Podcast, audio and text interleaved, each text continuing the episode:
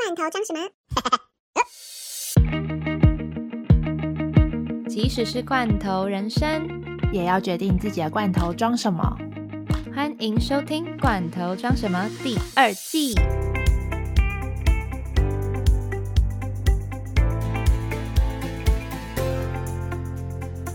最近真的是一直不停的、不停的被洗版，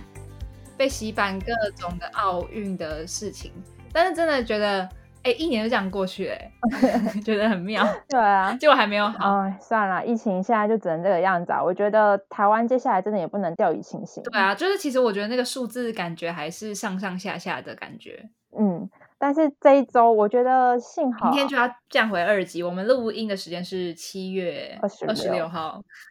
没错。但我觉得这就上一周有那个奥运的加持之后，我觉得好像就是全世界人民除了疫情，终于有另外一件事情可以全球一起关注了。真的哎，而且真的是全世界大家都在关注。没错，哎，而且我昨天看到了一个很特别的，好像是今年才呃被不是被选为今年才开始变成说这个运动也算是奥运的一个。一个 part 就是那个滑板，我不知道你有没有看到那个，看到滑板超妙的，超厉害的，他们都他们感觉都是很有名的人，就是金牌的是日本人嘛，然后好像银牌、铜牌的好像一个是美国人，另外一个是巴西人吧。我就看 Instagram 上面那个奥运的 Instagram 上面写说，觉得重点不是只有他们的技巧很厉害，是他们穿的衣服也很好看。我觉得超妙的，超厉害的。哦，但我比较没有关注滑板啊，我比较关注的是射箭、跟桌球，还有羽球，还有举重。嗯，就是台湾 有参加比赛，然后可能会得奖的。对对对，就是哎，可是射箭有一点点小爆冷门，就是原本我以为女团可以也可以进个十六强、八强，结果没想到第一轮就掰了。还好男团得了银牌。刚那个刚刚才出来的那个台日韩的那种金铜金银铜牌，觉得那个画面好笑。而且我觉得最爽的是就是对对战中国那个地方。哦，对战中国，哎，我刚刚没有看，所以是哪一个？是日本对中国？不是，是我们对中国。哦，是我们对中国，是不是？哇，那真的很开心哎，超开心。那我们刚刚是赢几分呐？完全没有，我刚刚没有在关注这件事，刚刚认真上班。我也没有，我其实没有很记得那个比数，哎，我就是一个分心。因为我刚刚只是瞄了几眼之后，就看到好像日本跟荷兰才差一点点，就是日本跟荷兰差一点，就好像差那种微小的差距吧。如果说日本没有射到十分的话，他们就要 PK 的那种感觉。对。所以日本也算是险胜啦。你还要关注什么？嗯，桌球啊，就是晚上真的要看铜牌赛啊。哦，昨天输日本啊，我觉得他们累了。我有看到早上，早上他们在韩国很精彩的，对那一场蛮精彩的。我觉得感觉好像也不是说不分那个不分上下，但是就觉得好像早上的时候看起来女生就是韩国队的女生，感觉好像。没有到默契到这么好的感觉，然后但是晚上就是只是瞄了几眼，就是他们我们对日本的，然后我就觉得，哎，他们是不是累了？就是一直不停在失误。嗯，我觉得多多少少吧，就是可能前面，但他们已经算很努力，而且因为日本也真的很强。对啊，真的。我觉得可以代表国家出赛的人都已经是不同 level 的人了，太厉害了。呃，我但是不得不说，中国的那些举重，我真的佩服。我刚刚都没有在看诶，你可以来讲一下你自己看的感想。我自己看的感想就是，中国真的不愧是有投资在体育这一方面，他们的一些。某一些方面的选手真的很可怕。你是说爆发力很强之外，然后跟所有的表现都是太出色了？对啊，就是我有看那个四十九公斤级的那个女子举重，哇，那个好可怕哦！那个侯智慧超级稳，人家都还在举八十几公斤，她一个人就冲到九十几公斤，好恐怖哦，就很夸张啊！而且她是那种面不改色，然后也没有抖，也没有在推那种，就是。一点点瑕疵都没有的那种上去，我觉得有点可怕。真的是在别的境界的，就是已经本来就很厉害，然后又在另外一个境界的感觉。对啊，哎，好啦，我们奥运算，因为毕竟也还没奥运结束嘛，所以就先到这边。然后其实最近的话，应该说是有一件事情，应该算不知道大家是不是因为奥运的关系，但应该前阵子有被洗版到是关于郑州的千年暴雨，他们说是千年难得一遇，真的哎，那个看。各种的影片还有照片都觉得好夸张哦。但是我觉得最要关注的是，第一点是他们官方公布的那个死亡数字，基本上大家都在怀疑啊，连他们自己人都在怀疑是多少啊？他们公布，我记得前几天我看更新的时候，他们公布的数字才三十几死亡，三十几死亡吗？哦，你觉得有可能吗？加起来，我觉得不宽。就感觉那个其实那个范围蛮大的，而且你看他们的暴雨就是。我觉得他那照片很扯诶，就是车辆已经堆成那种山的那种感觉，然后车里面都是尸体，所以这个死伤来讲的话，应该是蛮难估计吧？对，所以就在就在怀疑说为什么会是这个数字，就是反正他们自己内部有一些有一些媒体跟有一些他们自己的网友也有在 Twitter 上面讲，但他们应该是不敢在微博讲啊，因为一定会被斩。他们都是自己在翻墙出来，在 Twitter 上面讨论，就反正就是不值得。对啊，你不是有跟我，你不是有传给我说有一个人他就是好像在上面讲，结果就被退群。对啊，对啊，他们就会说你这样是在唱衰祖国，你这样子是什么讲一些负面能量的东西。但是有些事情他就是事实，就是真相，你为什么要不让大家知道呢？但这不就是对岸的统一做法吗？就是如果说会危害到整个。他们所谓的环呃整个环境如果什么对，然后危害到他们政权，他们就一定都是要你闭嘴。对，然后让什么社会不安宁 之类的，对啊，他们就会觉得说这是非常有具有威胁性的感觉。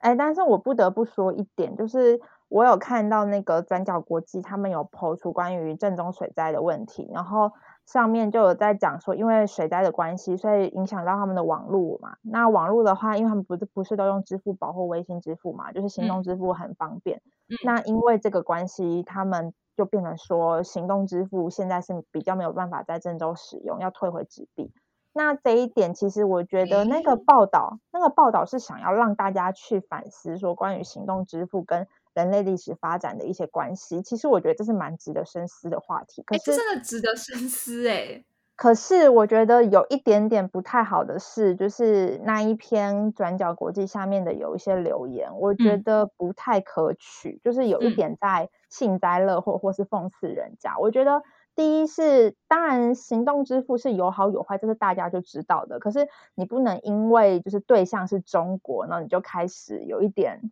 讲一些不太好听的话，或是有点幸灾乐祸的话，因为你必须承认的是，行动支付确实中国是佼佼者，而且行动支付为什么现在可以越来越普及，就是因为它有它的一定的好处啊，不然凭什么我们现在都要用 Apple Pay、用 Line Pay 啊？所以对啊，但是就是就是传统纸币，我觉得存在的，我觉得存在意义还是有它的必要性啊。然后我觉得在上下面唱衰的人的话。我觉得应该就只是为了为了呛而呛吧，就是 只要是中国，只要是 about 中国的话，大家都会为了呛而呛。可是这一点真的必须改耶，就是有时候你应该要，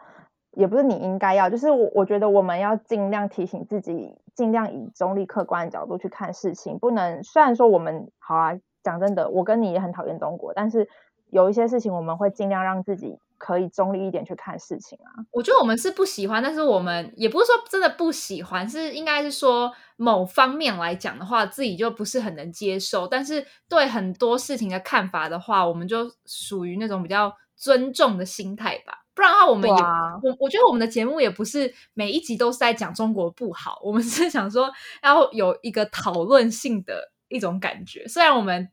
还蛮常批评的啦，对不对？但是我觉得还是。多站在就是比较尊重的立场去看待每一件事情。我觉得行动支付对我来说，嗯，我觉得真的我没有办法想象，就是普及到这种程度，然后没有办法用纸钞这件事情。因为你就会那个时候在那边生活的时候，你就会觉得说，反正这是一定要网络的。嗯。但是如果有一天网络突然发生什么事情了，然后我手机网络如果不好，那每个地方如都有都会有 Wi WiFi 嘛？就是我就觉得，那为什么不用就是纸钞？就很方便。嗯，对啊对啊，这也是一个大家可能之后要反思的点嘛。因为我觉得只是因为现在台湾还在行动支付发展的一个阶段，假设说未来真的已经发展到一个可能会跟对岸一样，就大家开始不带钱包出门的时候，这个时候就会意识到，就是确实纸币是很难使用，不是他不是店家不给你使用，他们还是收还是使用，只是说他没有办法找钱给你这件事情，就会让大家对于现金支付这件事情会有点疑虑。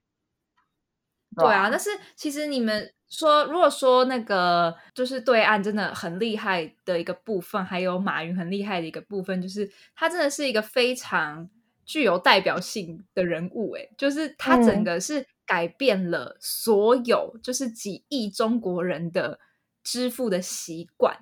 就是我觉得真的是一件 很很那个 incredible 的一个发明，诶，是真的蛮厉害的。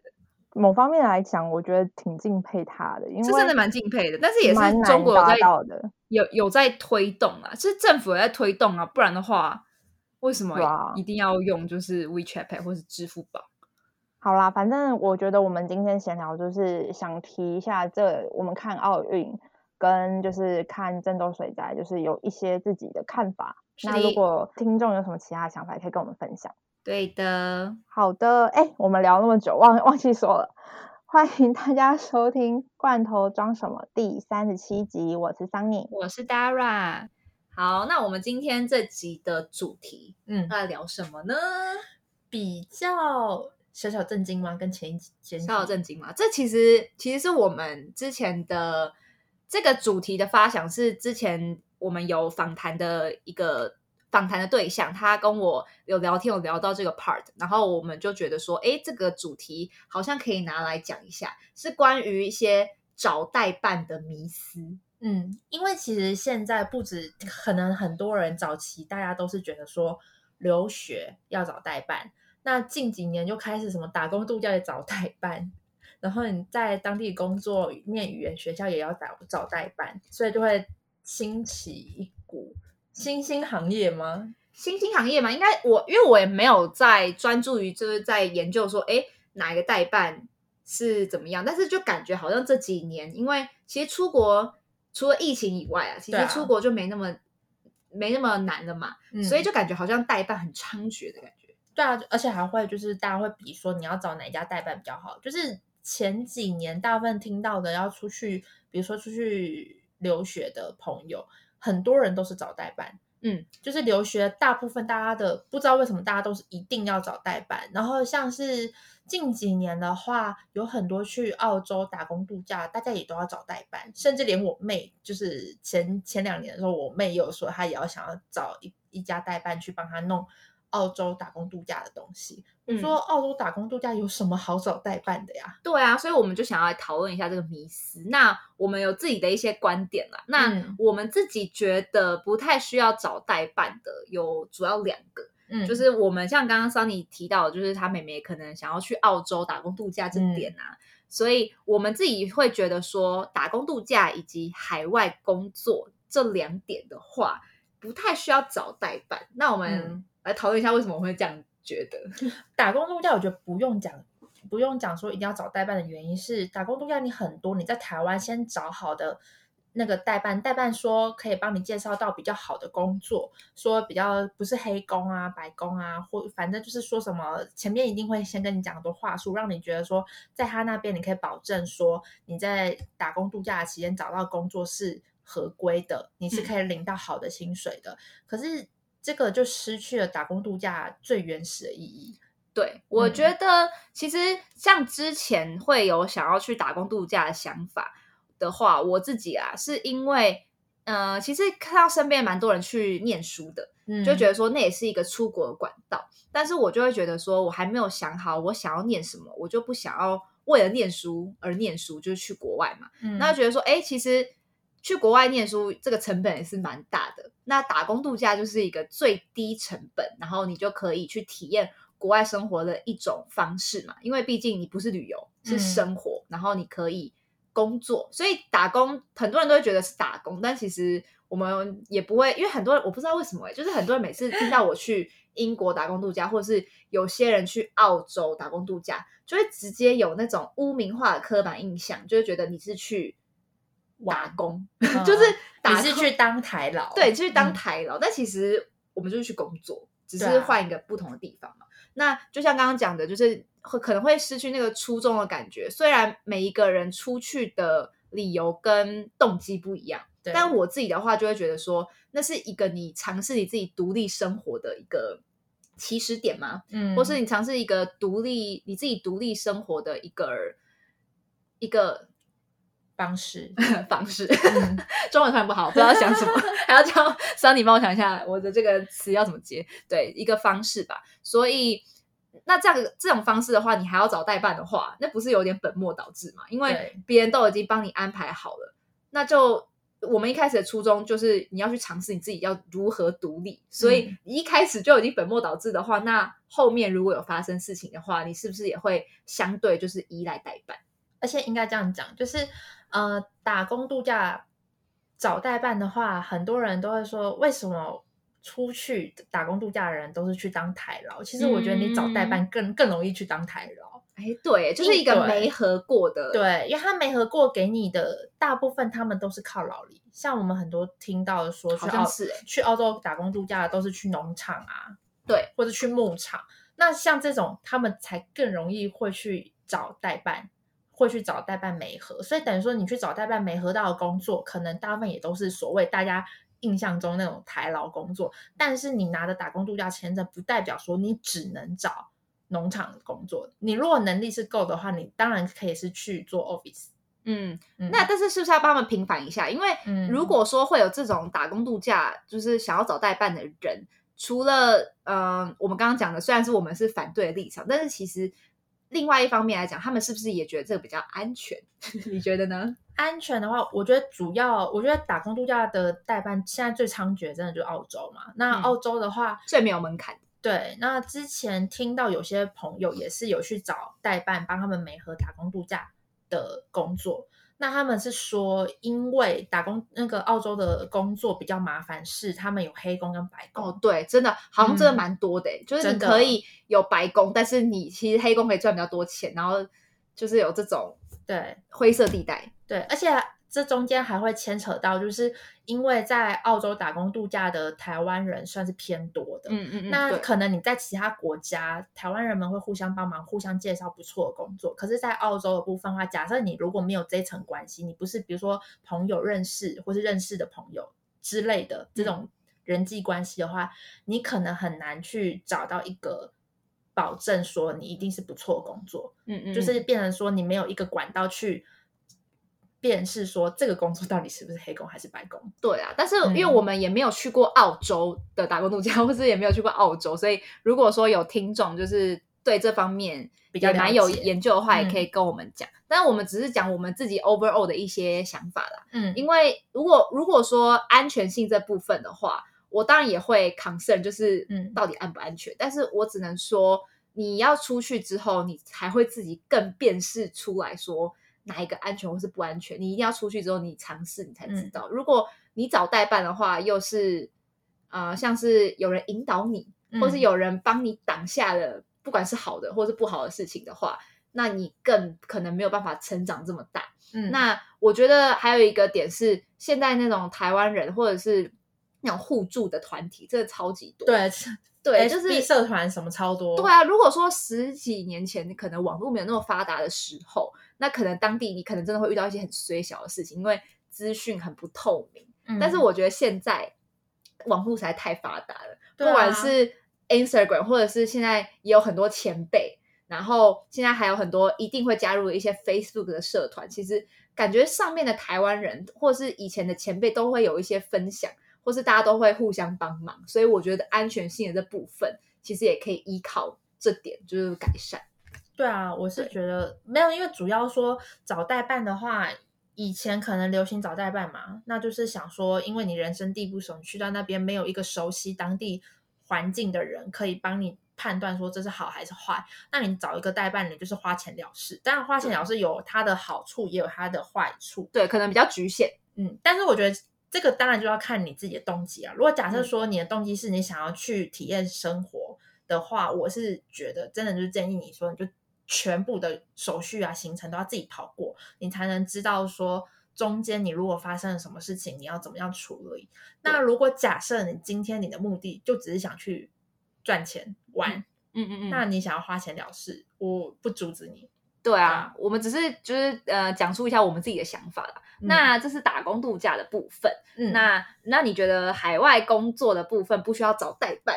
我觉得完全不需要。你你最就是不需要的，你在你在台湾会去找人力中介吗？也很少啊。虽然说还是有有人是人力中介哦，但是摆了位人力中介不猎头不等于人力中介哦，各位。对对对，猎头不等于人人力中介嘛。那猎头猎头的话，最主要的工作，他们都是要去帮忙大公司或大企业去物色说他们的高阶管理人员，嗯或是他们的高阶职位、高技术人员。所以猎头在找的那个在人力市场上的那个定位就不一样。那人力中介的话，很多就是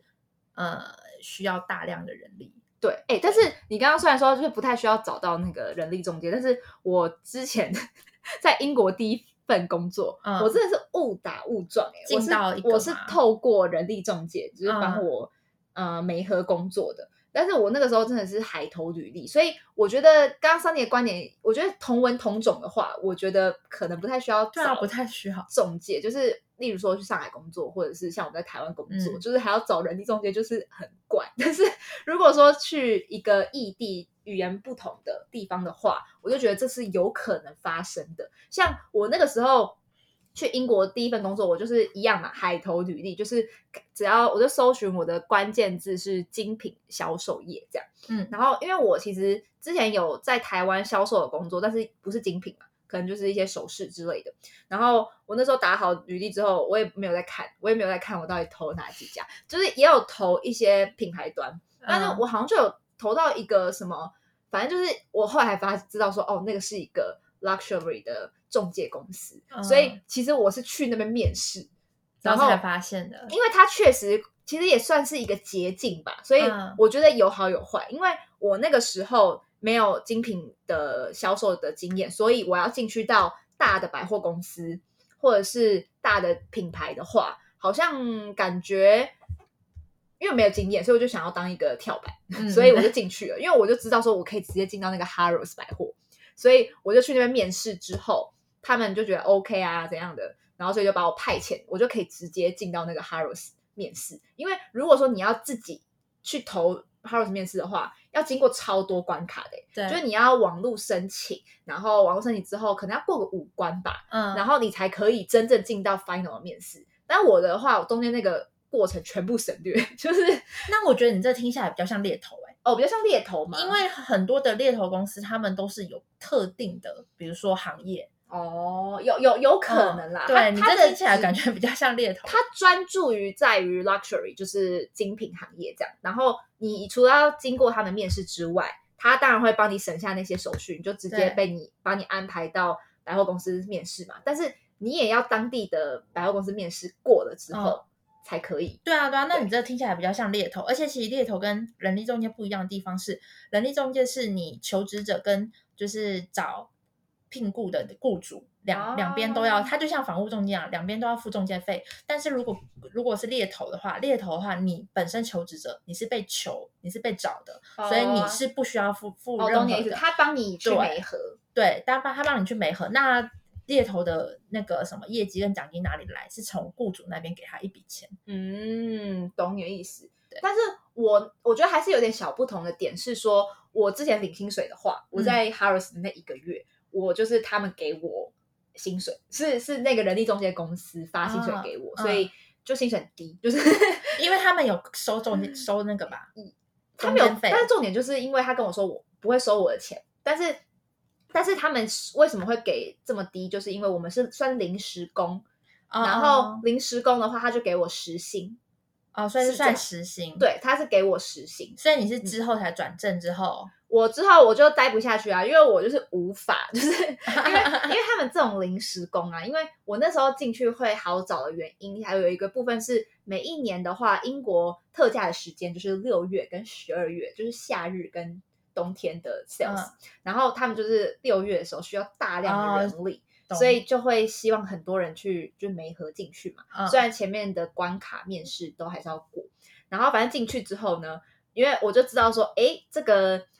呃精品产业的话是一定要赚业绩的，嗯，但是我身为临时工，就是我也不属于这个品牌，我也不属于那个品牌，然后我就只能领的就是固定的薪水，就是时薪制，就是、嗯是人力公司发薪水给我，那我完全没有业绩奖金可言啊！哦，对啊那那这样不划算啊。对啊，所以我就立马辞职了。我就 那那那好，那那我收回刚刚的意见，你这个应该是偏向人力中介，不是对对对不是猎头。反正就也是很妙的经验啦。对啊，补充一下，就是说关于猎头跟人力中介的差别，就是刚刚有讲到说，就是人力中介跟猎头的话，可能第一个是他们在就是介绍媒介的时候收的那个中介费用，还有猎头的那个猎头费用是不同的以外，还有一个判断方式，就是人力中介的话，通常如果你遇到是人力中介公司，你的薪资，你之后录取之后，你开始工作之后，你的你的薪资是由人力中介公司代发，他们是用说代发，那等于说其实你是派遣派遣员工，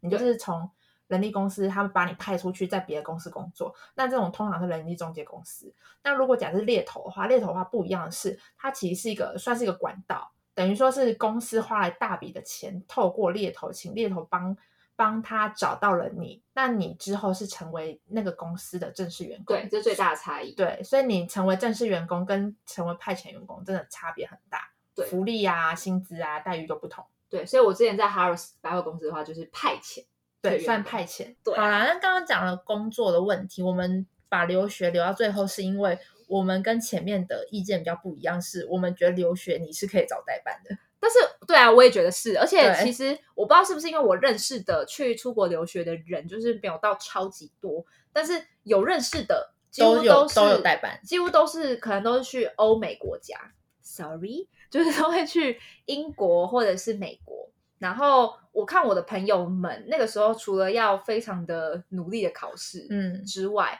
就是还有很多时程 schedule 的部分，对，还要准备很多很多资料，而且他们自第一阶段、第二阶段要的资料不一样。对，然后因为我自己没有申请过，但我看他们真的是一个很长很长的，通常要筹备个半年差不多。真的很久嗯哎、所以我就觉得一定是有原因的。然后他们好像都大概会花个四万块吧，就是不管是修改自传，或者是会帮你准备好资料，然后嗯寄过去，然后会去追那个 deadline 之类的。所以我觉得留学感觉好像是一定要找代办诶、因为他那个申请不像说你打工度假，或是你要去申请签 flexible。对，就是你你去申请个签证，然后等签证下来，你就可以随时机票定了，你就可以出发。然后工作你甚至可以在在当地找。可是因为你去留嗯学的话，他们通常因为你还要经过学校的面试啊，那有很多很多的日期。如果假设你申请的不止一间，那每一间的 deadline 又不一样。如果你自己是一个比较还有其他事情，比如说你还在同时在工作，然后一边嗯申请、还要上学什么还要上学什么，你根本没有时间去管那么多。那其实你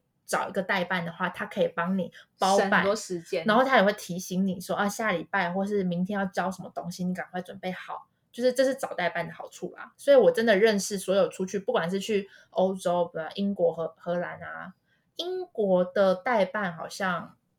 哎，荷兰代办好像比较少，但就是最多的一定是美国代办。对，反正荷嗯兰也有啦。反正感觉英美这些比较流行吗，也不是流行，就是主流主流主流的这种留学的国家的话是一定有的，而且你还要考雅思什么什么种种，然后、嗯而且可能代办也会给你一些建议，对，就是说你要填哪一个学校中的几率会比较高啊，或者是什嗯么的，而且好像还有一些格式的问题吧，对就譬如说他们申请的资料。你自己写，我们又不是母语者，然后你自己写会写出什么样子？说不定代办还可以帮你看看格嗯式的部分是有什么问题。哎、但是我突然想到一个点，就是像你之前如果有想要去中国申请研究所的话，嗯就不会找代办啊？不会啊，对那个就自己看啊，自己来。对啊，所以感觉也是跟语言而且我之前中国的那个研究所哈，我其实有申请到，反正我去面试啦，但嗯后来被、面试被刷掉。就是那个时候我是申请清华跟北大，嗯，然后那时候就是都有进到面试，然后其实他们的东西我觉得跟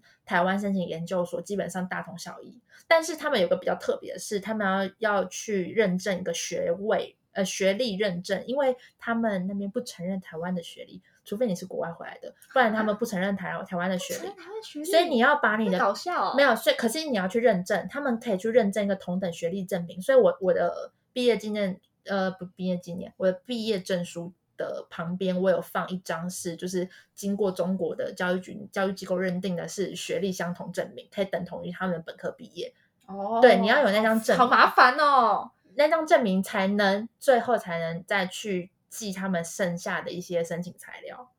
嗯，我但我这样想一想，感觉因为我刚刚说的都是欧美国家，我们就是觉得说可以找代办嘛。嗯但是我这样想一想，我像我朋友有人申请韩国的的，就是留学的话，他们也都自己申请。我不知道日本的话是怎么样，只是不知道哎、是一个主流感嘛？是因为、嗯可能是因为申请欧美国家的话，他们都要你的雅思或是托福的证明，或者什么 GRE，然后还嗯有什么、我不知道啊，什么自传之类的。但是感觉好像申请亚洲国家，你像虽然韩国或者日本都跟我们的语言不一样，对啊但是可能说不定就是它的整个流程就不会搞到这么长。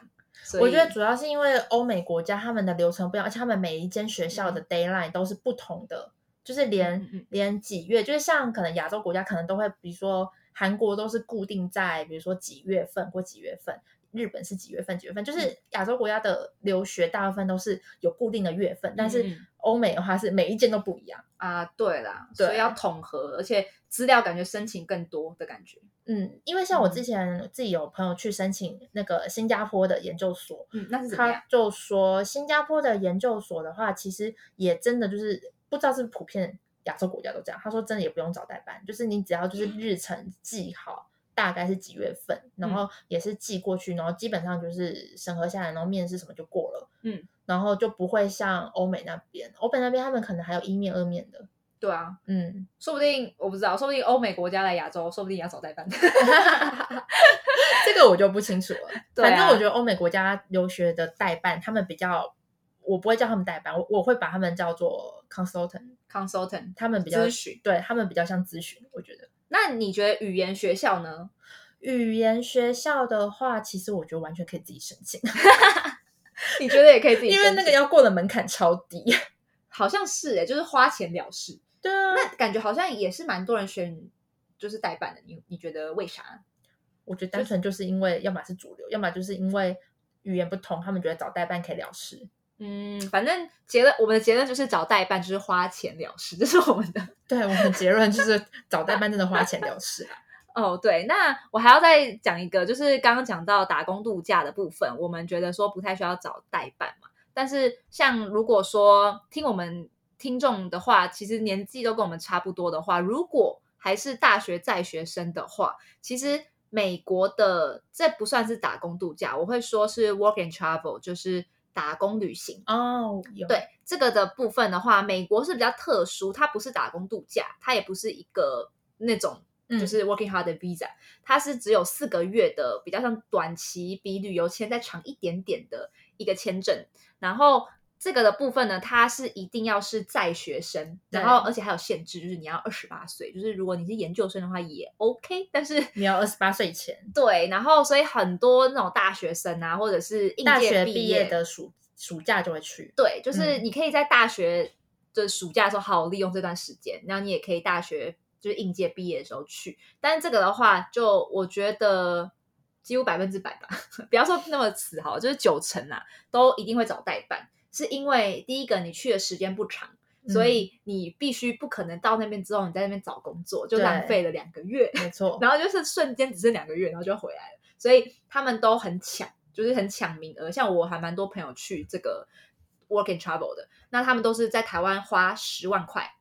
然后但十万块的话，我觉得还 OK 啊，因为他还会帮你包你的机票、还有 homestay 的，homestay 的一嗯些申请啊，还有一些保险的部分。最主要的是他会帮你媒合工作。那嗯但是呢、w o r k and travel 的话，大家不用想的太美好，因为真的不用 work and travel 的话，等于说你工作的时间就三个月，那你要找到一个真的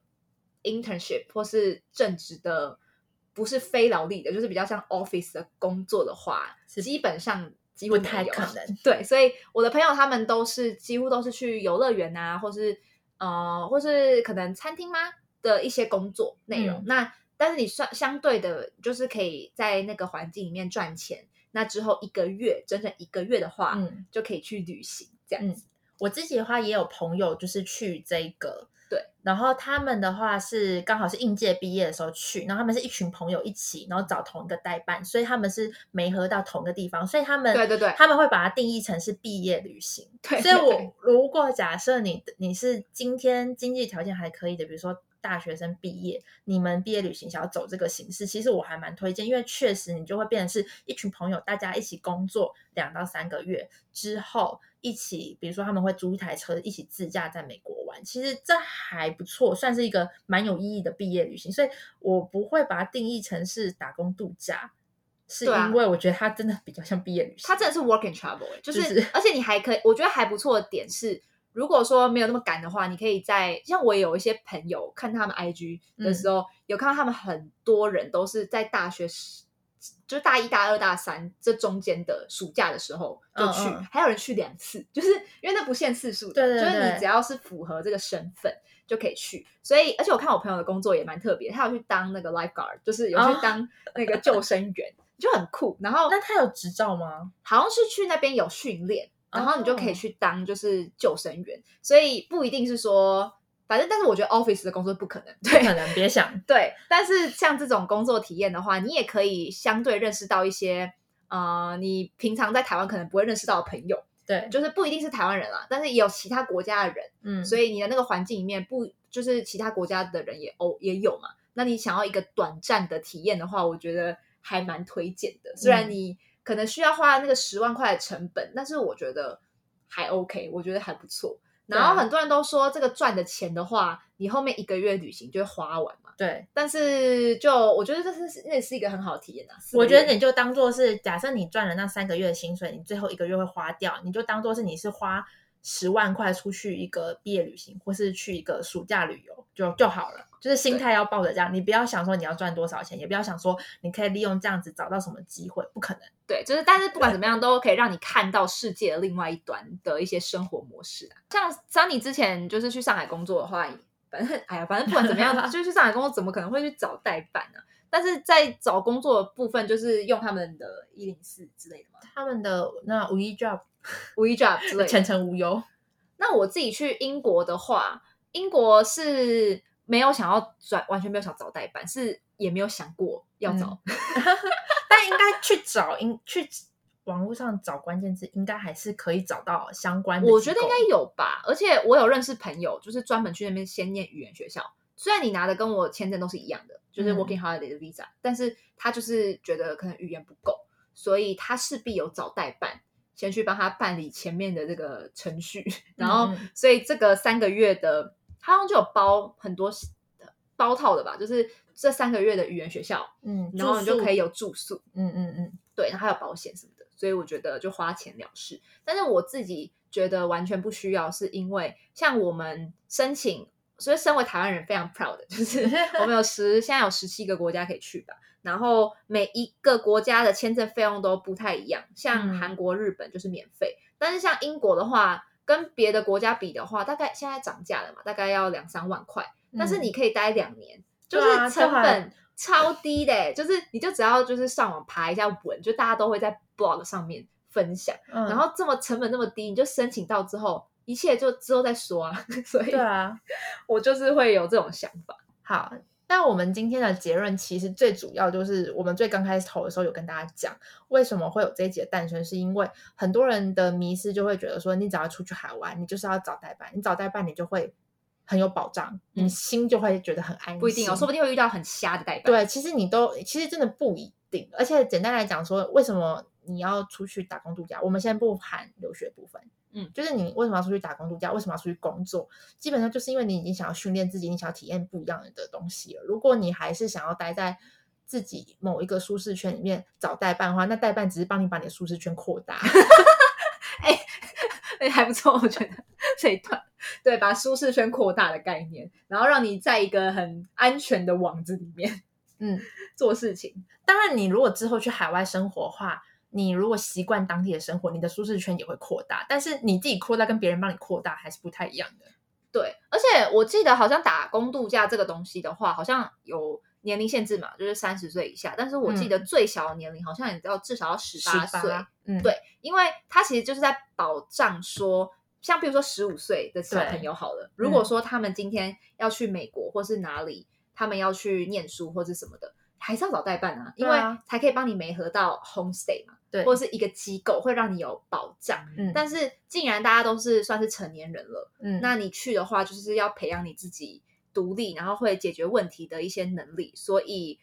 我们也是觉得说代办的话不太会让你就是真正的成长嘛，而且还会多花你一点费用，你就会觉得说不只是一点，对啊，而且你就要去打工度假，我们其实也要存一笔钱对的，对啊，那我还要把这笔钱然后花在代办上面，也太亏了吧？对我自己觉得。当然，很多人真的会觉得代办很省事啊，你可以花钱了事。但如果假设你今天就是一个预算已经有限，然后你希望把你出去的每一笔预算都控制在，就是花在你觉得应该花的地方的话，那代办这笔钱麻烦你先省下来。对，而且就像刚刚讲的，就是扩大舒适圈这一点，就是好，那你前面找代办了，他也帮你找好住宿了什么的。但是你之后找工作也要他帮你找嘛，就是 那面试也要他帮你准备嘛，所以一整个下来的话，我觉得打工度假真的是非常非常好训练你自己独立生活的能力，而且跟你去国外或者是去异地的时候，要怎么跟人应对进退，或者是培养一些问题处理的，嗯，很好的一个媒介，嗯，很好的一个方式。而且我我我觉得补充一点是。为什么我们会有这样子的看法？是因为其实代办大部分都是在你不管是打工度假还是你去那边工作，它顶多只会在你的前期会有帮你而已。那如果假设你中期后期发生事情了，难道你还要打电话请代办帮你处理吗？而且通常代办都会在台湾，对，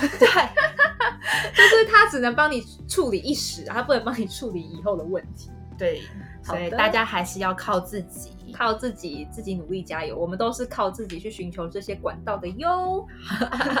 讲的好像我们很厉害，但靠背，但其实没有。对啦，大家都一起努力。好，那我们今天这集就到这边。如果喜欢我们的节目内容的话，不要忘了帮我们留言评分五颗星，并且继续关注接下来的节目。或是有什么建议，也欢迎到我们的 IG 画下底线 In Your Can 私讯告诉我们。那我们就下集见喽，拜拜。